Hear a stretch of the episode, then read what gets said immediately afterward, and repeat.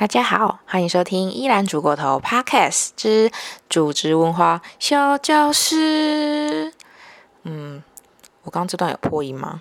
好，不重要，反正这段也是没有人知道到底编曲是什么的一段音乐。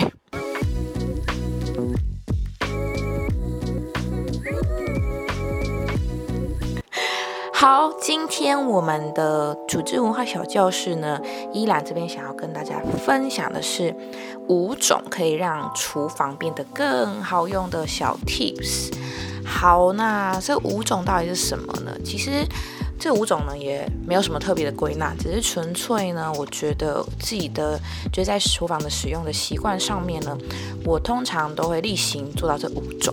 那这样子的话，可以帮助自己，不管是在煮饭的时候可以更方便，或者是说可以在食物的保存上面呢，可以让它们保存更久，然后可以有更新鲜。好，那这五种呢的第一种就是，呃，我会习惯呢把菜买回来之后呢，可以先分装。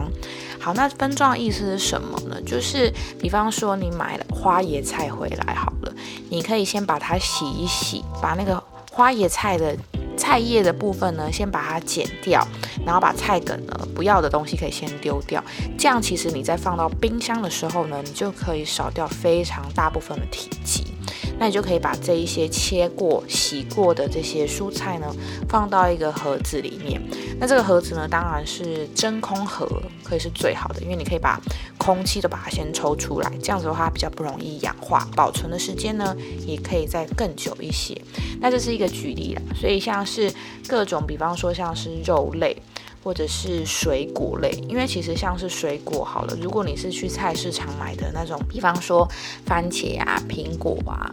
哦，苹果可能比较是比较特别的水果，因为它不不好先切。但是如果你比方说像是葡萄好了，这种通常它都会给你那种比较大一点的盒子，然后这个盒子呢，可能里面的葡萄它的就是占的空间呢又会稍微比较多一些。所以呢，我通常都会先把这些蔬菜啊、水果类的东西，先把它尽量可以先洗一洗、切好，然后放到比较平整一点点的。盒子，然后再放入冰箱，这样的话呢，就可以节省非常非常多的体积。你的冰箱呢，也不会被各种的食材呢塞得满满的，而且容易找不到。所以这个是我会就是做的一个小 tips，这样子。这个是一个小小的 tips。然后第二个部分想要跟大家分享的就是。呃，我自己有买一个东西叫做真空机。那这个真空机呢，我当初买了，其实是希望可以去呃做我之后汉堡牌的封装啦。但我买了之后呢，我意外觉得哇，它附赠的那个真空袋。其实超级好用的，因为它真空袋呢，其实上面就有一个圆圆的地方，它其实是，呃，可以透过这个真空机去抽干这个空气，然后空气呢不会往内跑的一个袋子。然后我后来就把这个袋子拿来放各种的蔬菜，比方说像我会用切好的葱，或者是呃没有用完的洋葱。各种的蔬菜，我都会把它放到袋子里面，然后你再去真空它，这样它保存的时间呢就可以变得很久。可能一般，如果你整颗洋葱好了，切过之后你放到冰箱里面，可能它可以保存的时间呢大概就只有两天到三天。但它经过了真空保存之后，它可以长达到一周。所以我觉得真空机真的是我算是这一年来买过的厨房用具，我觉得最明智的一个选择。所以真空机，我个人呢就是觉得超推荐给大家的。那如果呢，你今天比方说像是呃吃饼干好了，你没有吃完，然后可能有些人他会用那种封口夹。那封口夹呢，其实也 OK，但是可能难免都还是会有一些空气跑进去。但真空封口机呢，这个真的是可以让你把空气先把它吸出来，然后你再去封它，所以它可以做到是一个完全真空，然后里面的东西不会氧化的一个状态，所以它可以让你的食物基本上保存的是在更久一点。非常推荐大家可以添购真空机，而且它其实一台不贵，我买的这台呢是在虾皮上面买的，才九百九十块而已，而且免运。好，然后它呢，你可以加购一个管子，就是一个算是塑胶管吧。所以那是塑胶管呢，你就可以用在，比方说，如果你有买真空保鲜盒或者是真空保鲜袋，你就可以把这个管子就是放到这个袋子的孔上面，然后你就用它一个呃真空的抽气功能，它就可以把空气给抽出来了，就不用封口，但是你可以用充气的功能。所以这台我个人就是觉得超级方便的，我最近的爱用品 就是我的真空机。另外一个 tips 想要跟大家分享的是，在砧板的选择上面呢，你要怎么去做挑选？因为其实我刚就是我有观察到，其实还蛮多那种小家庭或者是一个人住的那种小厨房，其实大部分的人呢都只有一个砧板，而且可能是小小的那一种。那我自己会建议呢，就是如果你的空间许可啦，尽量都可以有两个砧板以上。那为什么要两个砧板呢？其实最重要的都是卫生考量。因为如果你只有一个砧板的话，你可能偶尔会去切生食，偶尔可能你还是需要切到熟食。那生食呢，放在砧板上面，本来它就有一些细菌可能会残留在砧板上面，你可能真的没有办法洗得那么干净。那如果跟熟食呢去交叉感染的话，可能就会有沙门氏菌的细菌感染的问题，就容易造成你的肠胃上面的一些问题。所以会建议说，砧板你最好准备两个以上，一个是生食，一个是熟食。那如果你更有余裕一点，好了，最好是可以准备两个以上。那两个以上呢，你可以怎么区分？就是可能在生食上面可以区分的更细，比方说一个是用来专门准备做切蔬菜的，另外一个是专门用来切肉食，但是是比较是红肉，比方说猪、鸡、羊、鸭这种红肉。另外一种呢，就是比较白肉，比方说像是海鲜、鱼呀、花枝啊，或是任何贝类的处理，你都可以在这个砧板上做使用。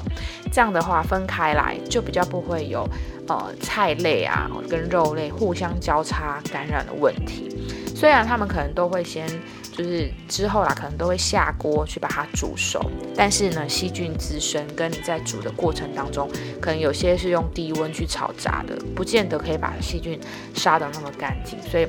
呃，我们在做这个卫生考量的时候，最好最好可以的话呢，就是准备两个砧板以上，那就尽量去切分这样。那如果你没有办法准备那么多砧板，那起码，比方说你在切菜完，你一定要把你的砧板洗过、擦干过。你再来去切你的肉食，那肉食你也可以就是分阶段，就是分红肉切完洗干净擦干之后再切你的白肉，这样的话就可以避免交叉感染的问题哦。好，那可能也有人会好奇说，诶，那砧板这么多，到底要怎么去选择？其实砧板它的设计的关键就在于它砧板材质的硬度，因为砧板其实我们在用那个。刀啊，在切的时候其实会很容易，就是很很重，就是力道会非常的大。那如果呢，呃，这个砧板呢太软，可能它就是会被切到解体，它会断掉。那如果是太硬呢，会让我们的刀呢变得钝。所以其实，呃，这个砧板的硬度的考量其实还蛮重要的。那一般市面上的砧板大概会有三类啦，一种是塑胶的，另外一种是木质的。再来，第三种是橡胶的粘板。那每一种粘板其实各有优缺点。比方说，塑胶粘板，它基本上好处就是价格是比较便宜的，而且它比较轻，然后也中通常会比较薄一些。然后，呃，对于一些可能，呃，小家庭啊，或者是租屋族的，其实很常去使用塑胶粘板，真的是因为它稍微比较轻一点，而且它清洗上是比较容易的。如果你家里有洗碗机，甚至它还可以放到洗碗机去处理，就会算是比较好的一个处理跟保养的一个材质。那缺点呢，就是它的那个刀痕处啦，会稍微比较明显一点，而且呢，很容易黄黄发霉。因为我现在就是有一个是双人牌的这个塑胶砧板，虽然已经是双人牌了，但是你切久了。它还是容易会有一点点黄黄的，就是这个是真的比较难免一些的，而且呢，它比较容易留味道，就是比较不容易清洗干净。然后你在切的时候，因为它稍微比较轻嘛，所以其实容易滑动，容易变形。这个是塑胶粘板的一个优点跟缺点。那我自己是用木头的木质的砧板。那木质砧板的好处是，它其实呃比较不容易伤菜刀，你的菜刀比较不容易钝。那通常因为木头呢也稍微会比较厚、比较重一些，所以你在切的时候呢，你的食材啊比较不容易滑动。那最重要呢，对我来讲是因为它真的长得比较漂亮。我就是喜欢任何一切木头制的东西，所以呃我就使用木头砧板了。我大概有百分之六十的原因都是因为它长得非常漂亮，超级虚荣的选择。好了，那认真说啦，其实木质砧板它还是有一些缺点，比方说它比较容易吸水，那容易吸水呢，就导致它比较容易发霉，所以你在保养的时候，其实你要相对费心，而且你的砧板呢，尽量就是要放。通风处，所以我像我，我其实是买一个架子，它是可以让这个砧板立着的。然后我就放在我的琉璃台，用完之后呢，我就稍微用干布擦干了之后，然后就让它阴干通风。这样其实那个木头的砧板呢，就比较不容易有发霉的问题。其实我买到现在已经差不多一年了，还没有看到任何发霉的痕迹，算是还不错的一个选择。好，那第三种就是橡胶砧板，这个其实基本上我没有使用过，但是有用过的人其实也蛮推荐橡胶砧板的。原因是因为它的好处就是，呃，跟前面两个不太一样的，就是它比较不容易发霉，而且它表面其实是有一点弹力的，就是你菜刀在下去的时候不会因为它有点硬，所以它容易伤菜刀。它表面有弹力，所以也比较不容易产生刮痕。那这个是橡胶粘板普遍大家觉得它比较好的一个地方。那当然缺点就是它相较于前面两者啊，稍微比较贵一点，然后再是它重量也比较重，以及它不容易耐热。所以这是三个比较普遍的砧板的材质选择，大家可以视自己的情况啊，然后预算啊，然后以及你的偏好跟你的厨房的大小，你可以自己去做斟酌。那不管是哪一种砧板，只要你把砧板呢切到裂开了，请千万注意，就是直接把它丢掉，因为砧板如果裂开啊，其实真的很容易藏污纳垢，然后你在切菜切肉的时候，其实里面都会。多少都有一些小的食材掉进去，那久了之后呢，它就会很恶心，可能会长蟑螂，甚至会出现非常多的细菌，请立刻一定要换掉，好不好？就是砧板这种东西真的不要省。这是第三个想要跟大家分享的一个小配包。在第四种呢，就是呢，因为我自己，呃，吃煮很多的中菜跟西菜，所以很常会有很多的粉类东西，比方说。呃，面粉啊，中式面粉啊，或者是太白粉啊，玉米粉啊，然后面包粉啊，反正就是各种粉。那如果你买来的话，通常这种粉类都会是一包一包的。如果你要用的话，你就是要可能把它打开来，然后用汤匙下去挖，然后再把它封起来。那通常这种时候，因为粉的质量其实很轻的，它就很容易因为你打开来再封起来，然后在空气中到处弥漫，然后撒的天女散花般，然后就把你的厨房搞得非常脏。所以我呢的习惯就是我会把各种粉类分装进去一个玻璃罐。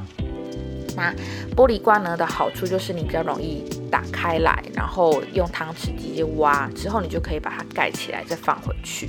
它保存上面呢也相对比较容易，使用上面呢也比较方便一些，所以这个呢算是一个很小小 tips。但是其实像我自己呃高雄的家啦，就是没有这个习惯，所以每次你在用这种粉类的时候，你就是要很麻烦打开这种就是袋子啊，然后再把汤匙挖进去啊，然后就会这跟着哦空气弥漫各种粉类，然后就吸到你就会觉得呃很不舒服。所以呢，我后来我真的就是自己呢，就买了蛮多那种罐子，然后把各种粉类分装，然后你可以在罐子的上面，你就可以用一个标签，可以标注它是什么粉类，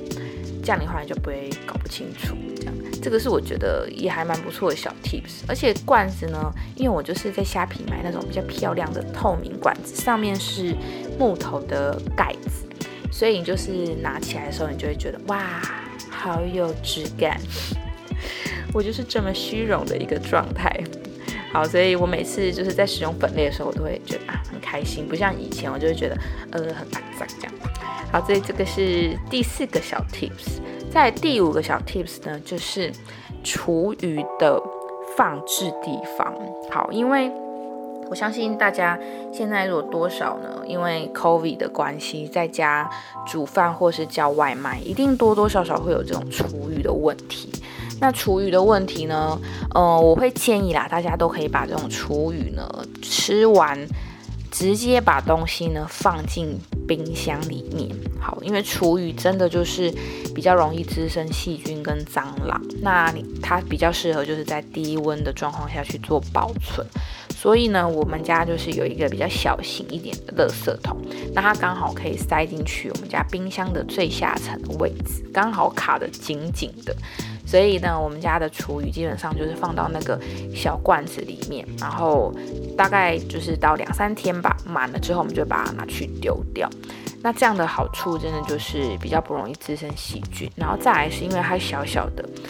也比较不容易占空间，然后它放在冰箱，你也不会觉得它很丑，因为它真的就是一个算是还蛮有设计感的一个塑胶垃圾桶啊，小小的还蛮可爱的。所以我会建议大家就是厨余的保存啊，尽量都把它放到冰箱里面，不管你有没有买就是乐小的垃圾桶，但是还是建议大家厨余呢，就是都不要放在外面，因为像台湾这种又湿又热的天气呢，真的非常容易滋生各种的大小蟑螂。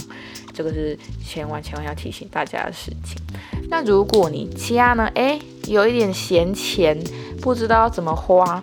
也推荐大家可以去买厨余机。我自己是没有买啦，因为它真的一台价格还蛮贵的，就是便宜的有两万啊，一两万的，贵的也有那种三四万的。好，那好的厨余机呢，真的是还蛮不错，因为它就是可以让你的大小厨余啊，可以用粉碎的方式，然后来去缩小整个厨余的体积。那因为它的原理其实是用那种高温烘干的方式来去烘你的厨余，然后它就可以去除厨余里面的水分，消除它本身厨余臭臭的味道。所以呢，它处理过后呢，其实它就是小小的粉碎状的东西，就很像。干掉的呃蔬菜干、水果干，然后变得又黑又细又碎又粉，然后就可以去，比方说，如果你家有养一些盆栽的话，你甚至可以拿它去做堆肥，或者是你要直接用呃马桶冲掉，或是当垃圾一般的丢掉，其实都可以，这样就完全不会占任何的体积，你也不用再把它拿去丢掉了，所以。我看人家买那个厨余机，我试一试还蛮心动的。但因为厨余机本身的预算呢，就稍微呢比较高一些，然后再来是它的体积其实也蛮大的。通常可能大家会建议放在那种阳台外面，这样的话比较不容易占体积。所以呢，这个是我今天想要分享的五个让你的厨房变得更好用、更卫生、更便利的小 tips。好，那如果大家呢有想要听我在分享什么样子的知识啊，或者是想要听我做什么料理的话，拜托留言在 IG 或是 Apple Park 开始下面跟我说。我最近已经就是有一点灵感枯竭，不太知道呢想要跟大家分享什么，希望大家可以呃来跟我说你们想要听什么。那我这个人真的只是一个有求必应的 Podcaster，好不好？上次莫小姐来我们家说想要吃绿咖喱，我马上就煮绿咖喱。哎，真的是没有这么好使唤的一个 podcast 吧？好了，那就希望大家可以继续支持我的频道哈。那也欢迎大家可以啊 follow 我的 Instagram 账号，里面有非常多有用的食谱跟漂亮的照片，大家可以去看看。好，那最后就跟大家说中秋节快乐喽！好，那我们就下次见喽，拜拜。